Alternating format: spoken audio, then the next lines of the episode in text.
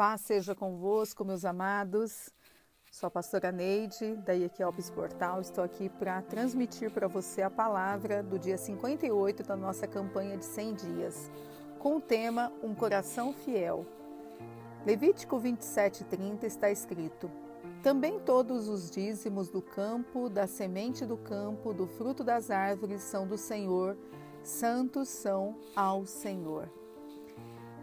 Conta-se a história de um homem chamado Kerturk, que foi é, assistente do missionário Leroy Hunter, da, da região de Bengala, Índia. Esse irmão, ele era dizimista fiel e certa vez ele decidiu fazer uma plantação de abóboras no campo da missão.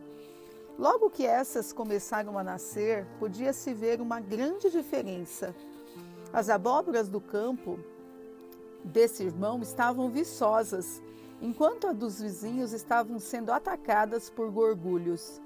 Os moradores da vila comentaram o fato entre si e ficaram admirados com o que acontecia. Como as abóboras dele estavam tão bonitas e as deles estavam estragadas? A princípio, nem ele sabia como explicar. Então lembrou-se de Malaquias 3, 10, 12 Trazei todos os dízimos à casa do tesouro. Por causa de vós repreenderei o devorador, para que não vos consuma o fruto da terra. E foi isso que ele contou aos vizinhos.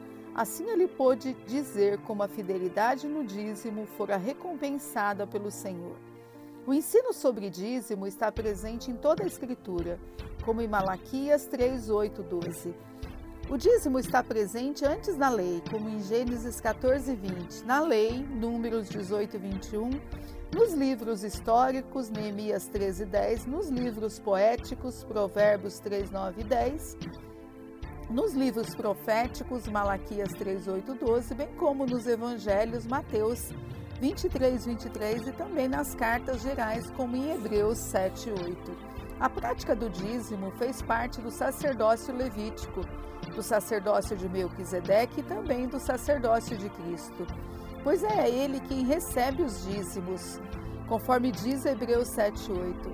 Você já é um dizimista fiel? Ser dizimista é uma forma especial de dizer ao Senhor o quanto você o ama e que ele pode contar com a sua fidelidade. Ser dizimista fiel é entregar ao Senhor e honrá-lo com a primeira parte com a parte especial do bolo, com o primeiro pedaço do bolo. É uma evidência de que Jesus é o Senhor da sua vida. Amém? Medite nessas palavras, pratique a fidelidade. Ninguém vence o Senhor em dar e ele certamente retribuirá a você. Malaquias 3,18 está escrito: E outra vez se verá a diferença entre o justo e o ímpio entre aquele que serve e aquele que não serve. Amém?